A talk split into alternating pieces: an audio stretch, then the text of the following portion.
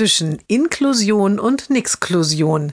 Jeden Montag eine neue Geschichte im Blog von Kirsten mal zwei. Heute das Mädchen hat einen Platz an der allgemeinen Schule bekommen, in der einzigen Inklusionsklasse, gemeinsam mit anderen Kindern mit Behinderung. Die Schule hat damit bereits Erfahrung.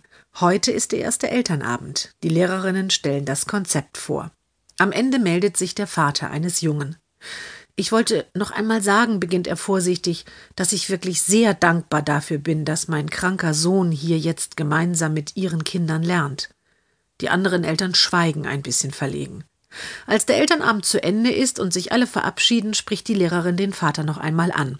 Das haben Sie vorhin wirklich schön gesagt, sagt sie zu ihm und legt ihm behutsam die Hand auf die Schulter. Die Eltern, die vor ihnen ihre behinderten Kinder hier hatten, haben immer nur gefordert, das und das und das muss sich in der Inklusion verändern. Da tut es so gut, wenn jemand einfach mal nur dankbar ist, dass sein Kind hier sein darf.